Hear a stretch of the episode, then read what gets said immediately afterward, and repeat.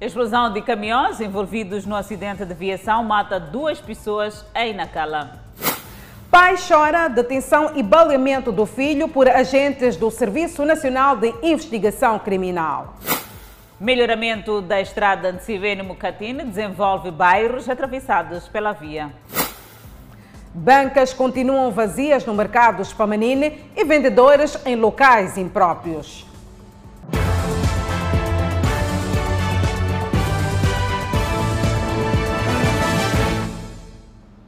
Boa noite, estamos em direto e em simultâneo com a Rádio Miramar e com as plataformas digitais.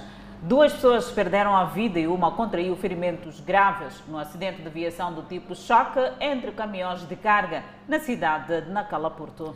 O sinistro deu-se na tarde desta sexta-feira. Acidente fatal na Cala. Explosão de dois caminhões que resultou na morte de duas pessoas e ferimento de uma. O sinistro, que além de danos avultados em três viaturas, sendo esta uma base de passageiros, e estes dois caminhões que depois da explosão, os dois chocaram com parte frontal totalmente danificadas, aconteceu na rua industrial, na cidade portuária de Nacala. É uma via bastante movimentada por caminhões de grande tonelagem e não só aqui na cidade portuária de Nacala. Até porque, em resultado deste acidente, duas pessoas perderam a vida no mesmo local e uma ficou gravemente ferida. O motorista da minibase conta como tudo aconteceu. Estava uh, indo deixar a cidade, uh, de repente veio um carro me bater de trás. Uh, despistei, na altura o motorista vinha com alta velocidade e não conseguiu contornar, foi bater outro carro do outro lado. Também lá fez culminar, culminar com outra viatura que estava aqui em serviço, uma patoneira. Uma das vítimas mortais encontrava-se a trabalhar nas obras de melhoramento desta via. As viaturas envolvidas no sinistro ficaram todas parcialmente danificadas. O fato fez com que cidadãos residentes nas imediações local acorressem em massa. Aconteceu que aquele caminhão ali vinha deste lado, perdeu o freio lá em cima. Quando veio a primeira coisa, bateu aquele carro de lá. Quando bate aquele carro de lá, veio, continuou a bater este carro aqui. Mas também estava a vir outro caminhão atrás, embateu, mas aquele outro conseguiu ultrapassar foi. Quem diga que a via é bastante perigosa. Esta zona não é raro, quase é constante. As viaturas envolvidas neste sinistro só não ficaram totalmente destruídas por causa da rápida intervenção do Corpo de Salvação Pública local e outras especialidades da polícia, porque são apontadas como causas do acidente excesso de velocidade e problemas mecânicos do caminhão que causou o sinistro. A polícia deixou um apelo aos proprietários e respectivos motoristas. E verifiquem sempre as questões mecânicas de suas viaturas, porque neste caso vertente tivemos uma situação em que este caminhão acabou perdendo os travões e consequentemente embateu contra essas duas viaturas que duas delas acabaram pegando fogo, que tiraram a vida de duas pessoas e causaram três danos materiais avultados. Família do jovem detido, depois de ser baleado por agentes do Cernic, inconformada com a atuação dos agentes em causa e pedem para que a justiça seja feita. O que era para ser apenas uma ação de busca dos supostos criminosos de uma ativista no bairro Costa do Sol acabou em baleamento de uma pessoa nesta residência. A pessoa, quando chegaram aqui, disseram que queremos já fosse, queremos já fosse. A pessoa saltou da cama e escondeu embaixo da cama. Mas mesmo isso, apanharam o Afonso. Saíram fora, fora da outra casa, do cuidador mais velho, meu filho. Puxaram meu filho mais velho, virou, de deter aqui um deles voltaram para, para o quarto dele. E não sei se o que, que levaram, mas o dono disse que levaram um, valor de 1.700 meticais. Quando volta de lá é que vem, já balearam o meu filho. No esclarecimento da morte, quatro agentes do CERNIC teriam escalado o muro de vedação desta residência. Um dos supostos, aparentemente sem oferecer resistência, acabou alvejado a tiro e supostamente abandonado. O pai da vítima conta que ninguém ofereceu resistência. Ele arrombou a porta até ele saiu sozinho, porque ele também admirou quando chegou, aquela hora, quando chegaram polícia aqui. Ele também pensava que são bandidos. Só que ele saiu com uma, uma, um telefone, bombinha, assim, que não era de nada. Então ele disse, tem arma, tem arma, deixa arma. Disse, não é, telefone, não é arma, é telefone esse aqui. Disse, deixa, deixa, deixa. Ele deixou cair aqui. Mandaram para vir deitado aqui. Não tem onde fugir, não. A família conta que o mais velho encontrava-se a dormir neste quarto e foi arrastado uh, pelos agentes do Cernic até precisamente uh, neste local, juntamente com o mais novo que estava no outro quarto da casa principal. Estados aqui contam que o mais velho teria dito à polícia que eu não sou a pessoa que estão à procura, uma vez uh, que a polícia gritava pelo nome uh, do mais novo. Ainda assim, um dos agentes tirou a arma e baleou o jovem e abandonou no local. Pouco tempo depois de receber alta hospitalar, o indiciado foi recolhido pelas autoridades. A família chora pelos filhos. Por que, que vai na cadeia? Eu também estou a admirar o que, que está a fazer, o que, que está a acontecer neste governo. Eu não sei. É visto que não temos defesa. A estrutura do bairro também não entende o procedimento dos agentes. Eles vieram para aqui, querem abrir o processo contra o polícia que baleou a ele, mas depois prendem a ele. Qual é a justiça que eles fazem? Nossa reportagem contactou o Cernic, na cidade de Maputo, que explica que o procedimento dos agentes deveu-se à resistência oferecida pelo suspeito. Bancas construídas no mercado nexo do Chipambanino continuam vazias e os vendedores exercem atividade em locais impróprios. Por outro lado, o novo terminal está a operar com falta de pavimento e alpendras. O que antes era apontado como solução para venda informal, hoje é um mercado fantasma. Mercado anexo de Chipamanini já aberto mas com bancas vazias, cenário que contrasta com a procura por bancas na fase inicial da abertura. A comissão diz ter feito sua parte e deixa o resto com a polícia municipal, que deve evacuar compulsivamente os vendedores de locais impróprios para bancas. Está com a polícia municipal, que a polícia municipal deve redobrar esforço, porque isto não custa. Eh, não era como aqueles que estão nos mandar embora para onde? Não. Agora, eh, primeiro nós preparamos o espaço e colocamos as pessoas aqui nas bancas. Não mais de cinco bancas ocupadas na parte frontal. As vendedeiras dizem que vão acabar desistindo porque os clientes terminam na estrada, onde outros vendedores teimam em improvisar bancas. Não estamos a vender nada, porque tem pessoas que vendem aqui, saem para fora, nós não estamos a vender nada. Sim, sim, sim. Então os compradores terminam lá? Lá fora, sim. E agora está muito complicado, papai, porque como tem bancas lá fora, as pessoas ficaram lá fora. Cá dentro é difícil a pessoa entrar para comprar para nós. O mercado erguido próximo ao terminal também recente. O terminal de transporte do Chipamanini está a funcionar embora faltem alpendres e asfalto ou pavimento. Ainda falta muita coisa, falta nós pavimentar eh, eh, este lugar, falta organizarmos naquele sítio lá, eh, colocar as sombras. Ainda é um desafio. Transportadores há que dizem não haver condições neste novo terminal e por isso têm tido tendências a se instalar noutros pontos mas a polícia tem atuado e mantido ordem. Na área da Polícia Municipal, que é ligada ao transporte, está a funcionar. Está a funcionar. Então, é, deve isto obriga que todos os transportadores entram lá dentro, que isso que é muito importante. Transportadores que só se queixam da falta de passageiros. O problema é a crise de passageiros. Não é fácil apanhar passageiros essas manhãs. Em relação ao terminal em si, está tudo bem? Tá, tá, tá. Vendedores nas bancas do corredor do novo terminal dizem-se também prejudicados pelos que buscam clientes nos principais acessos do mercado. E por falar em comércio, a produção nacional está em alta no mercado grossista do Zimpeto. O destaque vai para a cebola, o repolho e o tomate. Este último que registrou escassez por causa da chuva. Os dias são caracterizados de muita azáfama no mercado grossista do Zimpeto. É que a produção nacional está a inundar o mercado. O quilo da cebola nacional é comercializado entre 5 a 8 meticais o tomate, depois da escassez, está entre 120 a 200 meticais a caixa, repolho a 3 meticais o quilo. Gilda comprou a caixa de cebola a 120 meticais para repartir com a amiga. Sim, prefiro comprar para dividir. Ser muito ou quê? Não, não, não ser muito, mas é não ter dinheiro, tem que economizar. Os produtores falam do aumento de produção. Há muita cebola, o preço está muito baixo e nós, os agricultores, não conseguimos ganhar quase nada. Só vendemos para poder ter um pouco, porque se deixarmos na machamba, vamos de perder tudo.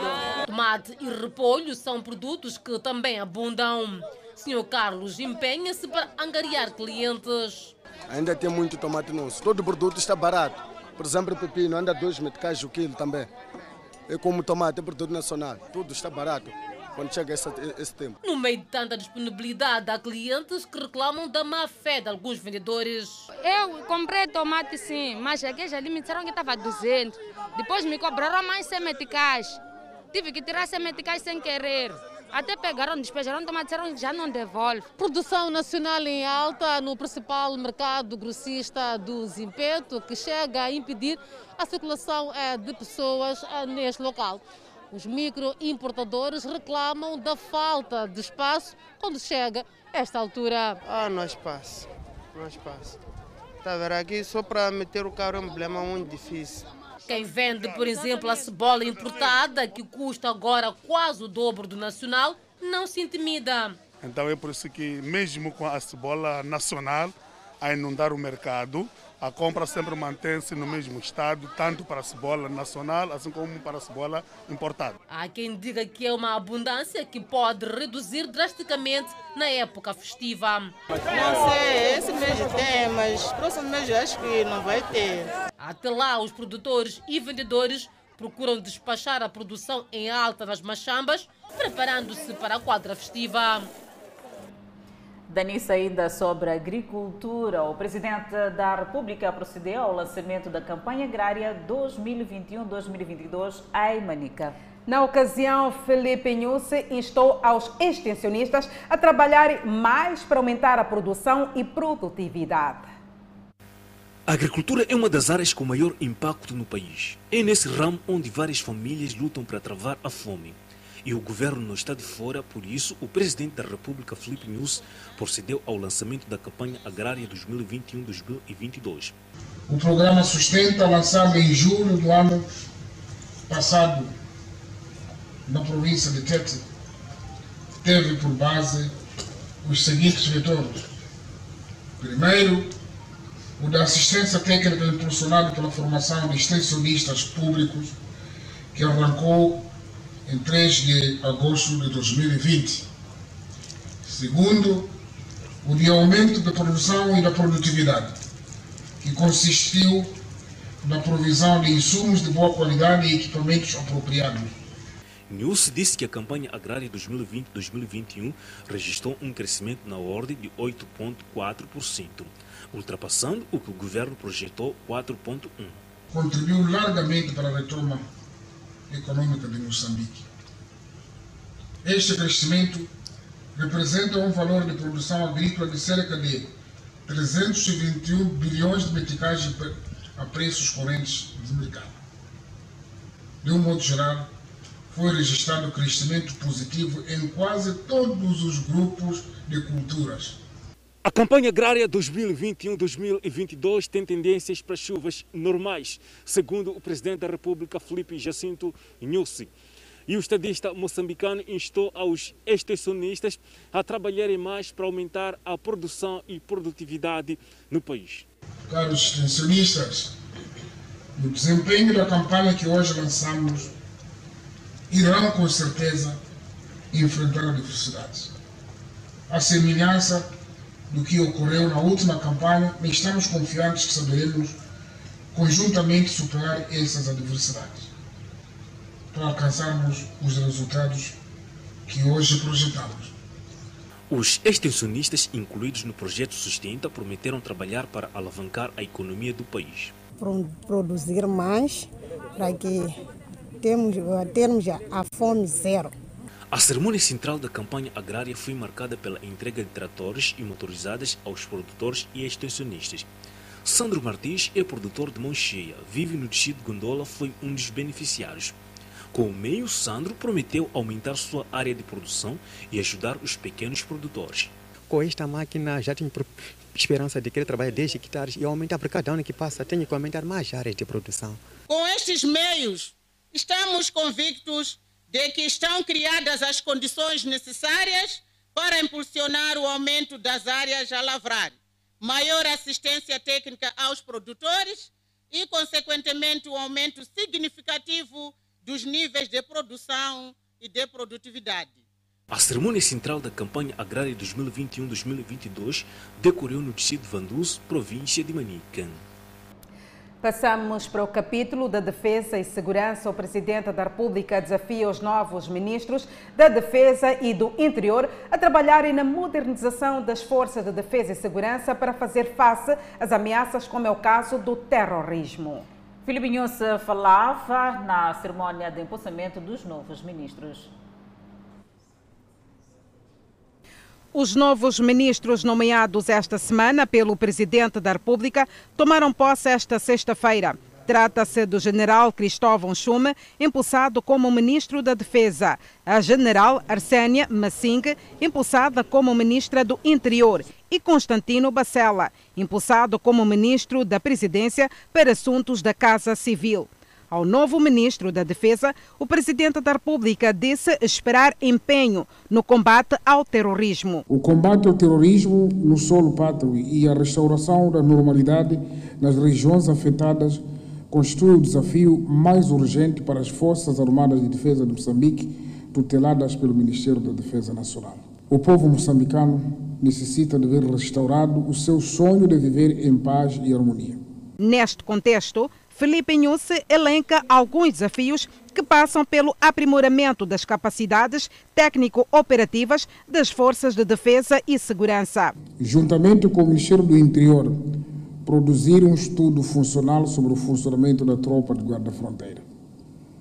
4. Promover a preparação das Forças Armadas de Defesa de Moçambique para o empenhamento resiliente em todas as fases, incluindo o pós-retirada das forças amigas que estão em Moçambique. Ersénia Massing é a primeira mulher a ocupar o cargo de ministro do Interior, mas, segundo o presidente Inhusse, não falo por ser mulher, e sim pela sua competência. Daí que espera ações de combate ao crime organizado, raptos e onda de acidentes de aviação. Imprimir medidas com vista à redução da sinistralidade rodoviária, que envolve uma maior responsabilização aos agentes da Polícia de Trânsito.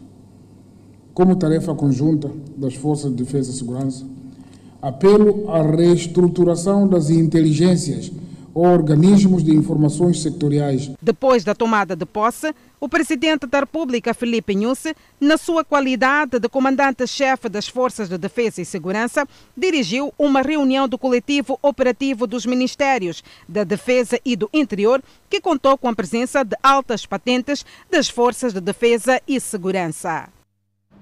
Mais declarantes são ouvidos no julgamento das dívidas ocultas. Hoje foi a vez de Cristina Matavel. Até a data dos factos, era funcionária do Instituto de Gestão das Participações do Estado.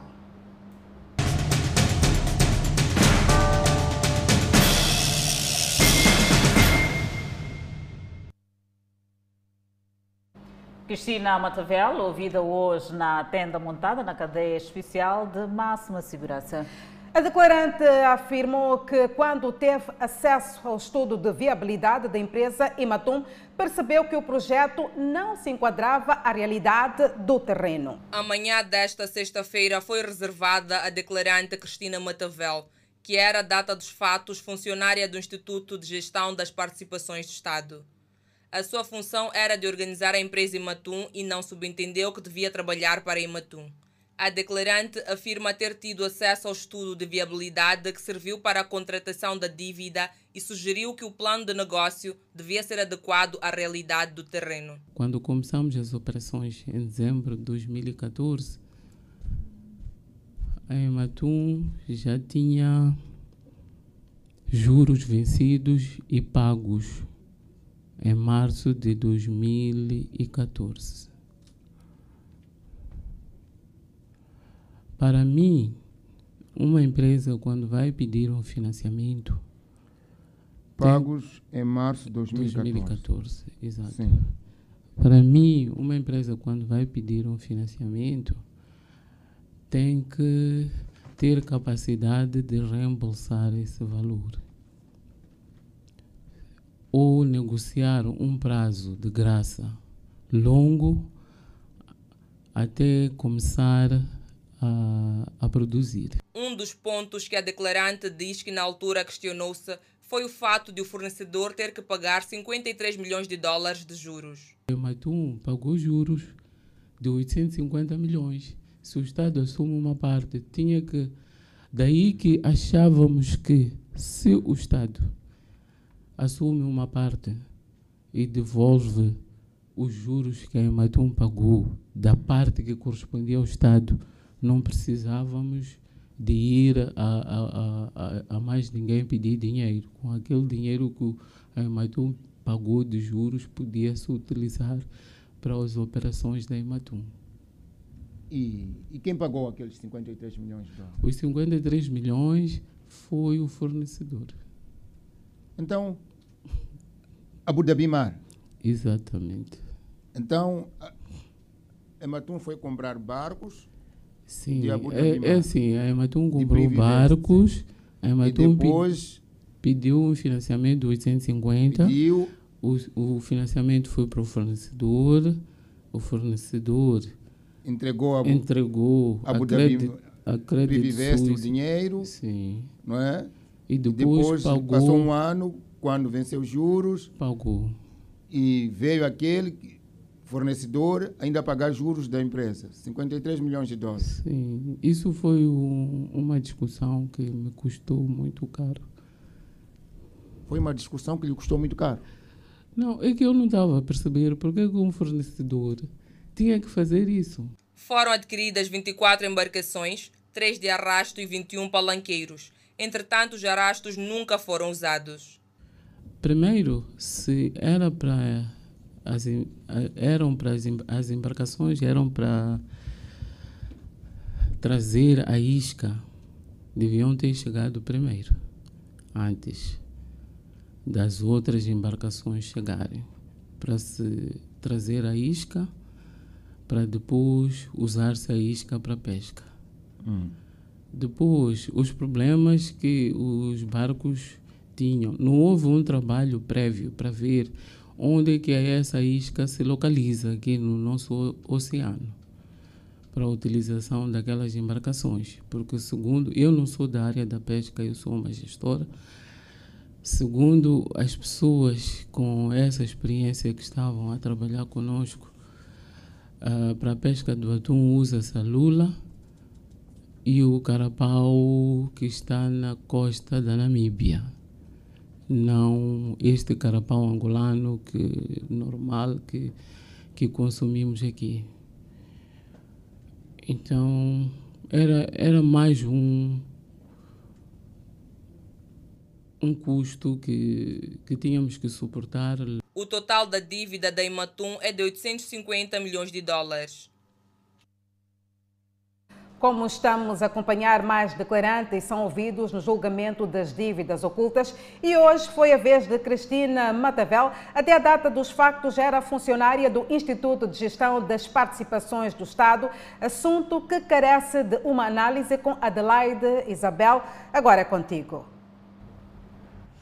É verdade, Danissa, continuamos a fazer o rescaldo daquilo que é o julgamento das dívidas ocultas e na manhã desta sexta-feira, como bem disse, foi reservada a declarante Cristina Matavel que a data dos fatos era funcionária do Instituto de Gestão das Participações do Estado, IGEP. Cristina diz que tinha como função organizar a empresa Ematum. E já temos o nosso convidado para juntos analisarmos estas declarações. Bem-vindo. Muito obrigado é, para si e todos os telespectadores da TV Miramar, em especial também a todos os internautas e os fiéis de Fala Moçambique. É, numa primeira vertente, só para falar deste processo 18 2019C, há que se fazer menção naturalmente que estamos diante daquilo que é o calote financeiro que o Estado moçambicano está a defraudar, de salientar que no, numa primeira prisma nós encontramos a decisão é, tida a nível dos eh, da África do Sul extraditar o Manuel Chang para os Estados Unidos da América. Eh, no posicionamento, na qualidade de um analista, eu verifico que esta extradição, para mim, não é lícito, naturalmente, tendo em conta que a Procuradoria-Geral da República já teria solicitado várias vezes que o Manuel Chang viesse a Moçambique para responder sobre os crimes que pesam contra ele, de salientar que não é o Estado eh, eh, americano que tenha sido defraudado financeiramente, mas sim foi transicionada a moeda dólar. É por isso que os Estados Unidos precisa de explicação dos nossos governados, dos moçambicanos. Não obstante, também temos esse cenário que devia ter é, sido extraditado para Moçambique, tendo em conta que o artigo 67 da CRM 2004, com as suas naturais adaptações, preconiza naturalmente que a extradição é aceita quando tratar-se de motivos judiciais. Temos em conta que neste momento, desde o dia 23 de agosto, tem-se falado que o Manuel Chang, na qualidade de ministro do Tesouro de Moçambique, teria feito as garantias, assinado e dando val a essas garantias soberanas. Portanto, seria míster com que todos os moçambicanos pudessem vir o Manuel Chang o seu contraditório neste processo, na qualidade de declarante, tendo em conta que temos outros, processos, outros crimes que pesam sobre ele, que é um deles é o branqueamento de capitais e tudo mais. Isso. Ouvimos também eh, a Cristina Matavel certamente a fazer a sua explanação e que se pretende naturalmente saber qual foi o seu envolvimento neste, eh, neste crime financeiro. É sabido por nós que o Ematum, Proíndico e várias, e várias entidades estiveram ali a branquear capitais, não em termos de ter recebido valores como eh, questões eh, de serem defraudar o sistema, mas sim com o intuito de ser pago os salários e pagar salário também pode consubstanciar nos termos da Lei 14 2013 de 12 de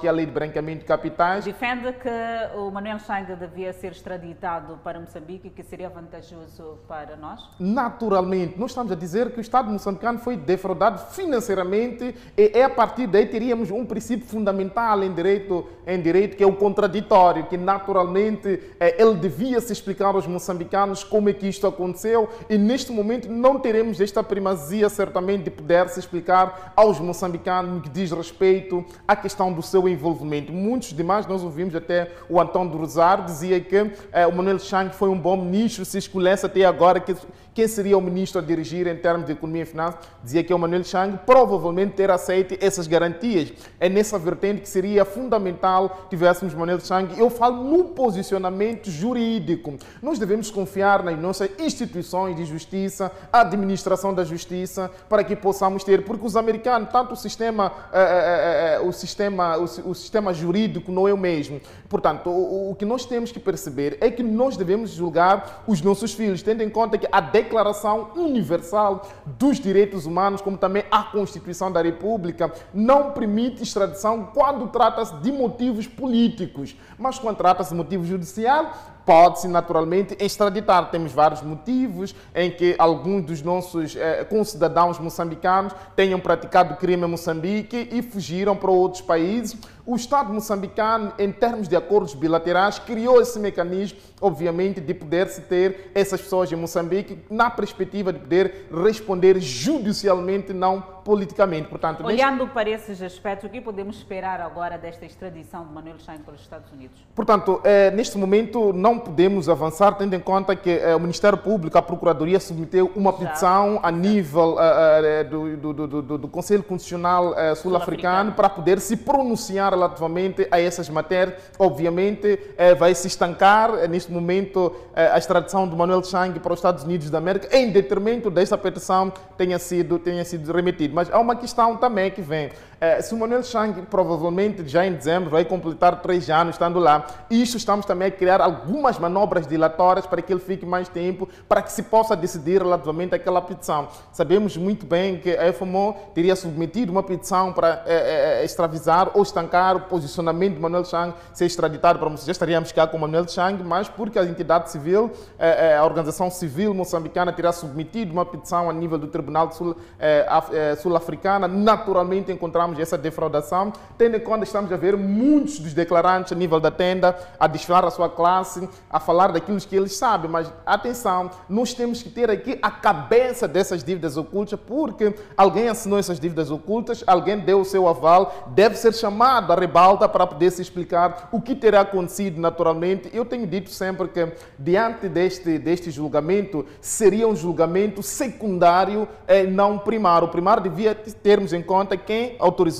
essas garantias e quem ordenou essas garantias. Obviamente, teríamos aqui as linhas gerais de penumbra para que nós tenhamos Tocou essa justiça. aqui nos declarantes que vão desfilar da sua classe na tenda. Cristina Matavel, que é gestora de profissão, afirmou que quando uma empresa pede financiamento deve ter capacidade de reembolsar o valor.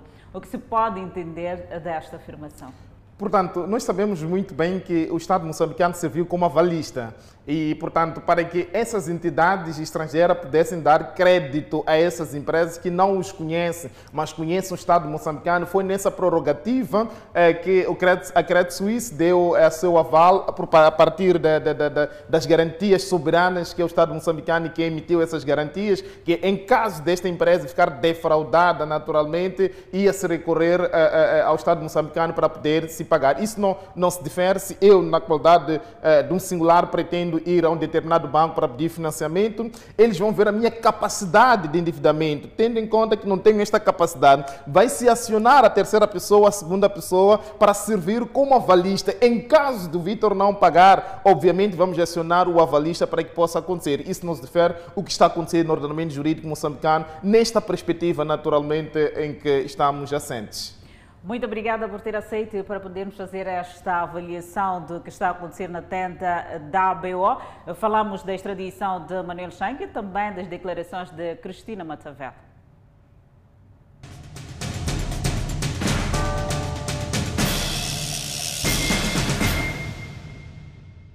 E mais de 3 mil famílias passam a beneficiar de água potável em Rezano Garcia. Esta é uma nota informativa para conferir logo a seguir o intervalo. Até já. É o Fala Moçambique que está de volta o Ministro das Obras Públicas, Habitação e Recursos Hídricos, João Machatine, procedeu hoje à inauguração de um sistema de abastecimento de água na Vila de Ressano Garcia, na província de Maputo, que vai beneficiar mais de 3 mil famílias. Os residentes da vila fronteiriça de Ressano Garcia vão poder se beneficiar da melhoria no fornecimento de água, com a recente construção do sistema de abastecimento de água, que numa primeira fase vai abastecer cerca de 3.600 famílias que residem no bairro 25 de Junho.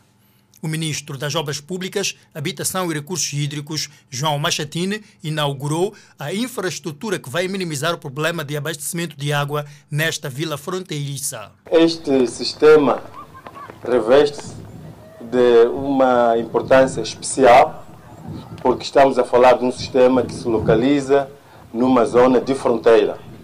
E é fronteira com um país que tem um nível de desenvolvimento acima do nosso, Portanto, há sempre uma tendência de comparação entre o que é que temos cá deste lado e o que é que temos do outro lado. Portanto, eh, o governo, atendendo não só a estas necessidades da população, mas também a esta preocupação de eliminar as assimetrias, sobretudo nas zonas de fronteira, por forma que os nossos concidadãos também se sintam orgulhosos de serem moçambicanos. João Machatina apelou o uso racional da água à população da vila de Ressan Garcia. Todos devemos estar engajados na conservação e manutenção deste sistema. Para além disso, outra responsabilidade que nós temos é de um consumo muito regrado da água.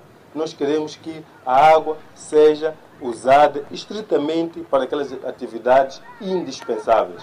Sabemos que estamos durante muitos anos e essa população já tem esta experiência de longos anos de viver sem água em quantidade e qualidade necessária e há uma tendência, agora que temos água, de querer esbanjar. Nós temos que ter muito cuidado e usar de uma forma muito racional este líquido a secretária de Estado da província de Maputo, Vitória Diogo, destacou na ocasião os avanços que se têm registrado no projeto para a vida, que tem ajudado muitas famílias em diferentes bairros. Consideramos-nos privilegiados porque o Para a Vida na nossa província já dá acesso à água potável a mais de 22 mil novos beneficiários.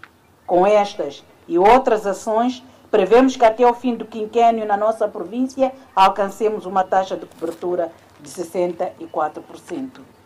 A construção deste sistema de abastecimento de água de Ressan Garcia teve a duração de 12 meses e custou 66 milhões de meticais. Presidente dos bairros Buquiço, Somali e Intaca estão satisfeitos com o desenvolvimento dos seus bairros. É isso mesmo, Adelaide Ganho, que surge após a construção da estrada que liga Ntsibene a Mokatine. Melhoria da circulação rodoviária, como resultado da construção da estrada de Sivene-Mokatine na província de Maputo. Buracos dão lugar ao conforto nos bairros como Intaca, Boquiço, Mali e não só. A população mostra-se satisfeita, sobretudo no que respeita ao acesso aos transportes. Primeiro, a situação do transporte em si é, mudou muito, porque agora já temos transporte. Estou muito feliz pela estrada e gostaria que viesse mais coisas para animar a zona, ficar mais bonita. Para poder aceder aos transportes era preciso pagar um preço superior ao valor real. Caso não tivessem esse dinheiro, a solução era passar por todas as gincanas a pé. Os carros não andavam, e se esses carros andam, os preços também que cobravam de transporte uh, uh, não eram anormais. Não eram só os acessos que eram difíceis na zona, mas o que também incomodava era a poeira que circulava no ar. Comerciantes dizem agora que a estrada levou o pó e trouxe clientes. Antes de haver estrada, sempre tinha gravando poeira quando passa o carro, poeira e com clientes fica, fica um pouco, um pouco complicado, né? Tinha muita poeira, porque antes era ter abatido. Mas agora estamos muito aliviados porque a estrada está, está linda, está bonita. Mas não há bela sem senão, e é por isso que os acidentes de viação tornaram-se agora um problema. Repare na menina que atravessa a estrada. Ela atravessa bem perto de carros que circulam com velocidade. Um perigo evidente. E se por um lado esta estrada trouxe benefícios, por outro lado trouxe a preocupação com os acidentes de viação. Os residentes dos bairros que atravessam esta via pedem a colocação de lombas na estrada e também sinalização, para que esta estrada não seja palco de mais acidentes de viação. Sobre o acidente que está sempre acontecido, né? Uh, temos visto que chapeiros não respeitam a regra da estrada. Por quê? Eles querem, que ganhar escala, eu não sei, mas aqui como não tem lombas, principalmente aqui tem muito movimento das crianças. As obras desta estrada arrancaram em 2020. Enquanto isso, as associações de transportadores de carga comercial da Beira e de operadores de logísticos de Moçambique dizem estar desapontados com a atuação da Administração Nacional de Estradas ao longo do corredor da Beira. Em causa está a aplicação por parte da AN do Decreto 14-2008, de 25 de junho, sobre o grau de cumprimento da carga recomendada para circulação na via pública. Os operadores dizem que a aplicação do decreto foi feita de forma repentina e que tem resultado na retenção de viaturas com cargas em trânsito, balanceamento, diminuição de cargas a transportar, pagamento de multas e outras obrigações. Este fato, segundo os operadores, tem atrasado o desenvolvimento do corredor da Beira, visto que os caminhões com carga permanecem no posto de balança no Dondo por mais de quatro dias. Estamos numa, numa desgraça naquilo que é o nosso corredor. Portanto, nós, como Astros, fomos sempre, apelida, eh, sempre apelidamos eh, este processo desde o princípio como um processo que já nasceu mal a maior parte deles nem sequer tem excesso naquilo que é o peso bruto da viatura. Simplesmente há uma pequena discrepância no peso por eixos. A permanência dos caminhões por horas no posto da balança no Donto e outros na via pública tem em algum momento condicionado o trânsito na Estrada Nacional no Mercedes. A Miramar sabe que foram realizados na Beira dois encontros entre os operadores e as entidades governamentais que não produziram resultados desejados. Não encontramos vontade de resolver e viabilizar o corredor.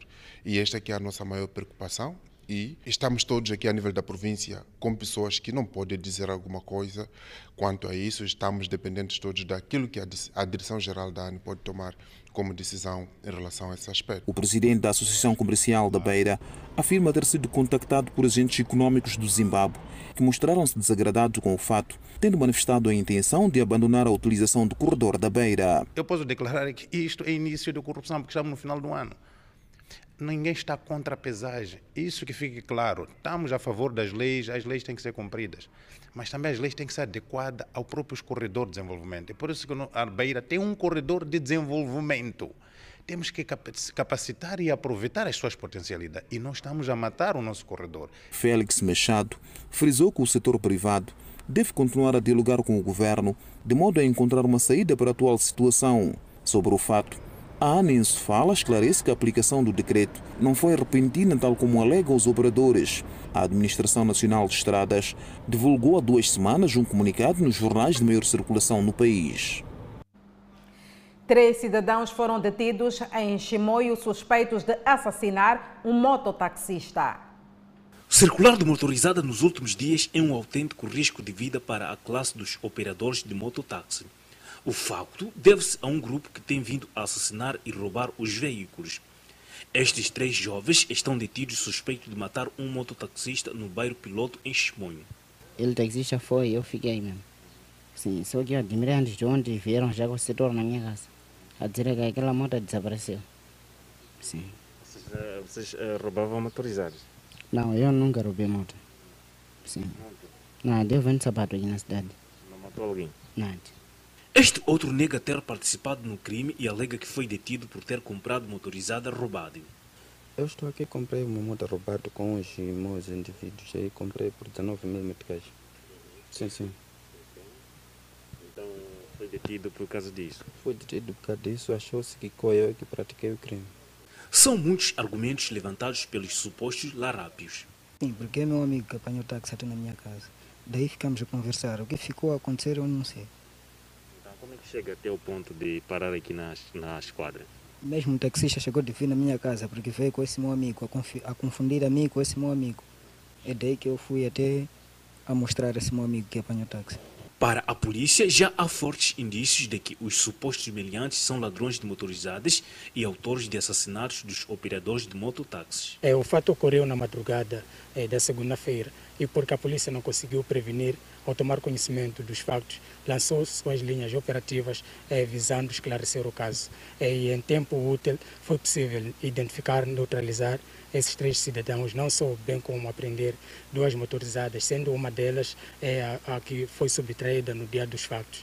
É importante referir que, infelizmente, é, o mototaxista acabou perdendo a vida por consequência da agressão destes.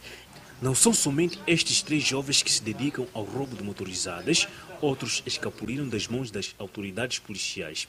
Daí decorrem trabalhos de busca e captura. Moçambique recebe mais doses da vacina contra a Covid-19. Isto acontece numa altura em que mais de 5 milhões de pessoas já foram vacinadas contra esta pandemia viral. Estas são notas informativas que poderá conferir logo a seguir o intervalo. Até já. De volta ao Fala Moçambique, o país recebeu hoje, através do Ministério da Saúde, mais doses da vacina contra a Covid-19 doadas pelo governo da França. Por outro lado, o governo da Alemanha doou para o país 924 mil máscaras de proteção facial. Mecanismo COVAX ainda em ação meio milhão de doses de vacinas contra a Covid-19 chegam ao país doadas pelo governo da França. Ao receber as vacinas, o ministro da Saúde lembrou que as vacinas do quadro COVAX já recebidas pelo país chegam a 4 milhões. Recebemos hoje da França 501.600 doses de vacina que, adicionadas às 3.747.820 doses de vacinas recebidas anteriormente totalizam quase 4 milhões e 300 mil doses de vacinas recebidas pelo mecanismo COVAX. A França afigura-se maior doador de vacinas, principalmente aos países africanos. O meu país já doou mais de 67 milhões de doses de vacina, tornando-se um dos principais doadores de, de COVAX, uh, que é a nossa contribuição à efetividade uh, da resposta multilateral a, a, essa crise. O governo da Alemanha ofereceu também, pela mão da Organização Mundial da Saúde, perto de um milhão de máscaras cirúrgicas a serem usadas pelos profissionais da saúde que estão na linha da frente no combate à Covid-19. Dando possibilidade que os profissionais da saúde nas unidades sanitárias do país continuem a prestar o melhor serviço na linha de frente. O ministro da Saúde lembra que os últimos dois a três meses foram marcados pela redução muito significativa de números de casos de óbitos e internamentos em resultado da Covid-19. Mas para o ministro, tal facto não deve significar relaxamento das medidas, mas sim incentivo para adensamento dos cuidados. Nos últimos dois, três meses, temos estado a registrar uma baixa significativa de casos, internamentos e óbitos, que tem como causa a Covid-19. Mas nós temos certeza que a batalha ainda não foi vencida. A França promete dar ao país mais vacinas antes do final deste ano. Continuamos a falar de saúde e um recorde nas vacinações das últimas 24 horas. Mais de 130 mil imunizados contra Covid-19. E mais uma vez, a província de Nampula contribuiu em grande parte para o alcance destes números. Danissa Moiano vai partilhar a informação com mais detalhes. É isso mesmo, Adelaide. O processo de vacinação contra a Covid-19 no país está a andar e desde março, no total, cerca de 5 milhões 334 mil pessoas e 15 foram já imunizadas. Nas últimas 24 horas foram imunizadas contra esta pandemia viral cerca de 131.185 pessoas. Completamente vacinadas, falo daquelas que completaram a primeira, assim bem como a segunda dose. No total, em todo o país, são cerca de 2 milhões 662.225 pessoas mas estes dados são partilhados por cada região do país. Até então, desde o início deste processo, é a província de Nampula que mais tem contribuído com o número de imunizações. Estamos a falar neste momento de 1 milhão 38.418 pessoas já imunizadas. O destaque na zona centro do país vai para, neste caso, o segundo caso vai para a zona centro do país. Falo da província da Zambésia, que conseguiu imunizar 676.169 pessoas. Na zona sul do país, Maputo província é que está a imunizar o maior número de pessoas. Estamos a falar de cerca de 552.114 pessoas. O destaque para as últimas 24 horas vai mais uma vez para a zona norte do país. Falo da província de Nampula, que conseguiu aqui imunizar 31.182 pessoas. O destaque também destas 24 horas do trabalho que foi realizado neste processo de imunização para a Zona Centro. O destaque vai para a província de Manica, que conseguiu imunizar 17.644 pessoas. Já na Zona Sul do país, o destaque vai, portanto, para Maputo, província, que conseguiu inocular 11.688 pessoas. São esses dados que nós partilhamos aqui para o querido telespectador e ouvinte que está a acompanhar o Fala Moçambique, mas este mesmo vacinômetro está disponível na nossa página do Facebook. Adelaide, agora é contigo. E seguimos com as últimas 24 horas que houve registro de apenas um caso recuperado da Covid-19 elevando o seu cumulativo para 149.350. Por outro lado, Moçambique tem cumulativamente 7.036 internados e 10 recebem tratamento nos centros de isolamento. O país tem 151.414 casos positivos registrados, dos quais 151.045 de transmissão local e 369 importados. Moçambique testou nas últimas 24 horas 1.438 amostras, das quais 4 revelaram-se positivas. Destes, três indivíduos são de nacionalidade moçambicana e um estrangeiro, todos resultam de transmissão local. Nas últimas 24 horas, o país não notificou óbito em paciente infectado pelo novo coronavírus, continuando o cumulativo de 1.934 vítimas mortais da Covid-19. Neste momento, o país tem 126 casos ativos da pandemia viral. E continuamos a olhar a informação. Exatamente, Adelaide. Foram encerrados mais de cinco cursos de formação técnico-profissional no Instituto Industrial de Climane, por falta, por falta, melhor dizendo, de condições e material de ensino. Trata-se de cursos de formação profissional de eletricidade, mecânica auto, entre outros, que eram ministrados neste estabelecimento de ensino técnico profissional na cidade de Climane, tendo apenas ficado uma média de 60 estudantes que estão a frequentar a contabilidade. Mas quando é que, quando é que a NEP disse que não havia condições para. Em 2019, veio uma equipe para cá, mesmo para o curso de contabilidade, tinham dito que tínhamos que ter uma sala de informática equipada com um pacote de software Primavera. Hum. Então, na, na, altura, em 2020, nós tentamos fazer esforço, agora conseguimos a sala, então admitiram que nós tivéssemos mais curso de contabilidade. E tem um Conseguimos, já temos o Primavera. Já tem o primavera. Sim, estamos a terminar a instalação de alguns pacotes mesmo do, do próprio pacote do próprio curso de contabilidade. O Primavera já está instalado. Praticamente na próxima semana, se tudo correr bem, podemos inaugurar a sala para uma sala equipada com 15 computadores novos.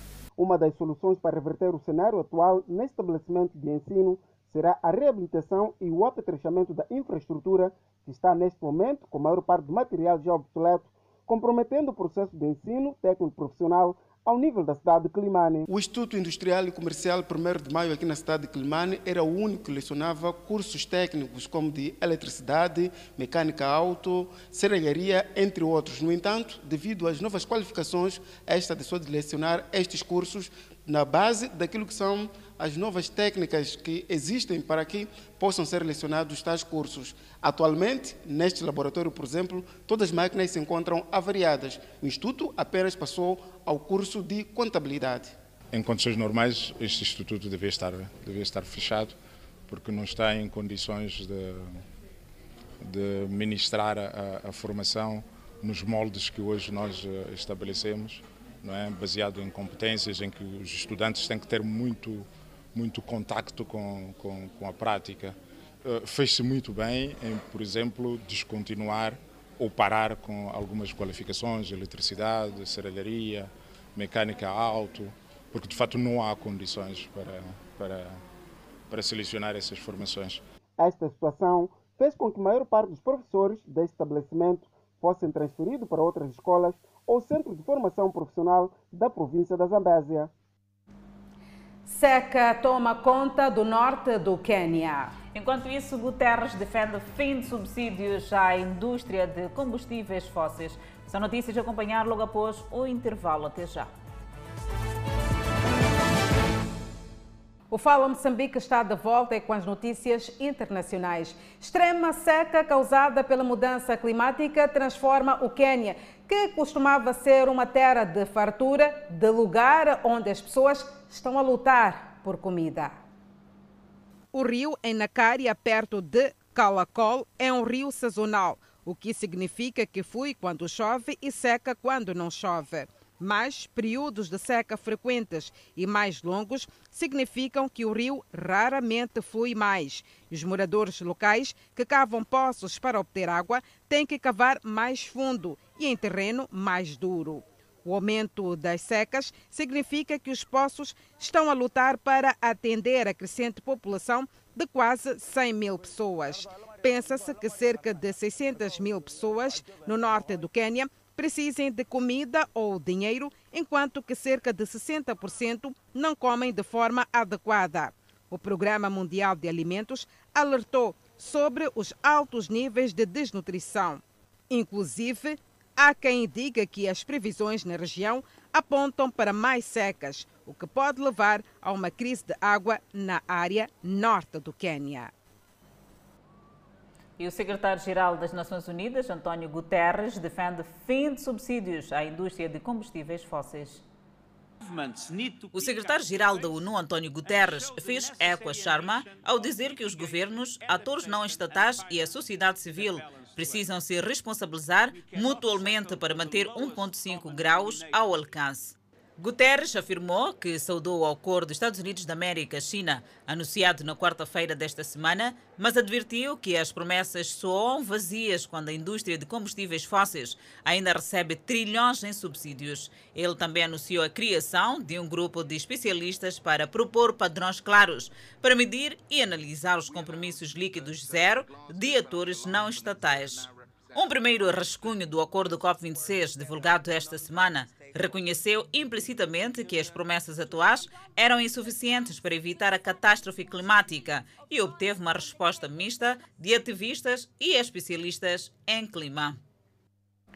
Os preços ao consumidor nos Estados Unidos da América aumentaram em outubro, dado que os americanos pagavam mais pela gasolina e também pelos alimentos. As pressões inflacionárias também estão a se formar no mercado do trabalho, onde existe uma gritante escassez de trabalhadores que está a elevar os salários. O número de americanos que entram com pedidos de seguro-desemprego caiu para o mínimo de 20 meses na semana passada. Mas a alta inflação está a corroer os ganhos salariais, o que aumenta o risco político para o presidente Joe Biden, cujo índice de aprovação vem caindo à medida que os americanos ficam mais preocupados com a economia. O número das pressões inflacionárias também pode complicar a comunicação Federal Reserve. O Fed reafirmou na semana passada que a alta inflação deve ser transitória. Tanto a Casa Branca quanto o Fed afirmam que os preços cairão assim que os gargalos de oferta começarem a diminuir.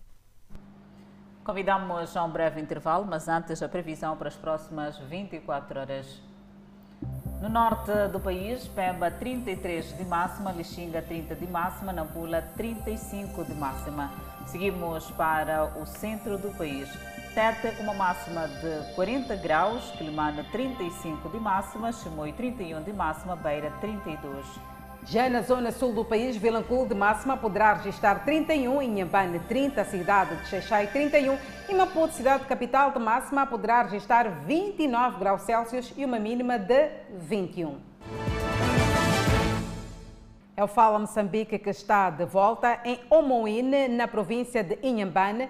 O Serviço Nacional de Investigação Criminal desmantelou uma rede de criminosos que ameaçava aquela região de Inhambane. Segundo as autoridades do Serviço Nacional de Investigação Criminal, os dois jovens viviam na mesma residência e praticavam vários crimes com destaque para roubo em residências. Um dos indiciados é proveniente de Maputo e estava no distrito de Umini há apenas duas semanas onde, para lograr os seus intentos, apresentava-se como agente da Polícia Militar às suas vítimas. Segundo Alcer Squambe, o falso agente da Polícia Militar chegou a intimidar os agentes do Cernic. Para a sua neutralização, eh, nós tivemos de usar vários mecanismos, um dos quais foi o rastreio de um dos telemóveis na sua posse. E quando este era intimado para poder colaborar no esclarecimento de alguns fatos, este insultava, ameaçava os nossos agentes investigadores, alegando que era membro das Forças de Defesa e Segurança e que ele estava na posse de algumas armas, pudesse, portanto, matar os nossos investigadores. Em contato com a nossa equipe de reportagem, os dois indiciados foram confessos e mostraram o seu arrependimento. Pedi para eles se identificarem. Então, um deles não se identificou, os dois não se identificaram. Eu disse que como vocês estão aprendendo uma pessoa sem se identificar? Aí, num barulho daqueles, disseram não, como foi você naquele daqui que insultou o chefe, vamos. Então, é daí que as coisas aconte aconteceram para mim. Você voltou de novo a ameaçar, portanto, a agente da Cernic? Não, não, me, não é ameacei a agente da Cernic. Não ameacei. Mentiu? Sim, menti. Quando eu cheguei lá, entrei com aquela janela, levei, eu que levei, eh, levei a plasma e três telefones. E aqueles três telefones, ele disse que queria usar, era para eu vender, depois eu lhe devolver o dinheiro. O Serviço Nacional de Investigação Criminal em Inhambane considera ser uma gangue bastante complexa e que não só agia na Vila Sede, mas também na periferia do distrito. Olhando aquilo que é a complexidade do, do, da operação feita por estes indivíduos, entendemos que é um grupo fragmentado, que neste momento existem outros que estão a monte e o Cernic vai trabalhar para recuperar e trazer o sossego a nível do distrito de Omui. O processo da legalização da prisão destes jovens iniciou na manhã desta sexta-feira, junto às autoridades judiciais do distrito de Umuini. O Fala Moçambique fica por aqui. Obrigada pela atenção dispensada. Fique agora com as emoções da telenovela Gênesis no capítulo especial O reencontro de José e os seus irmãos. Quanto a nós, até amanhã. Fique bem que voltaremos com muita boa disposição. Até lá.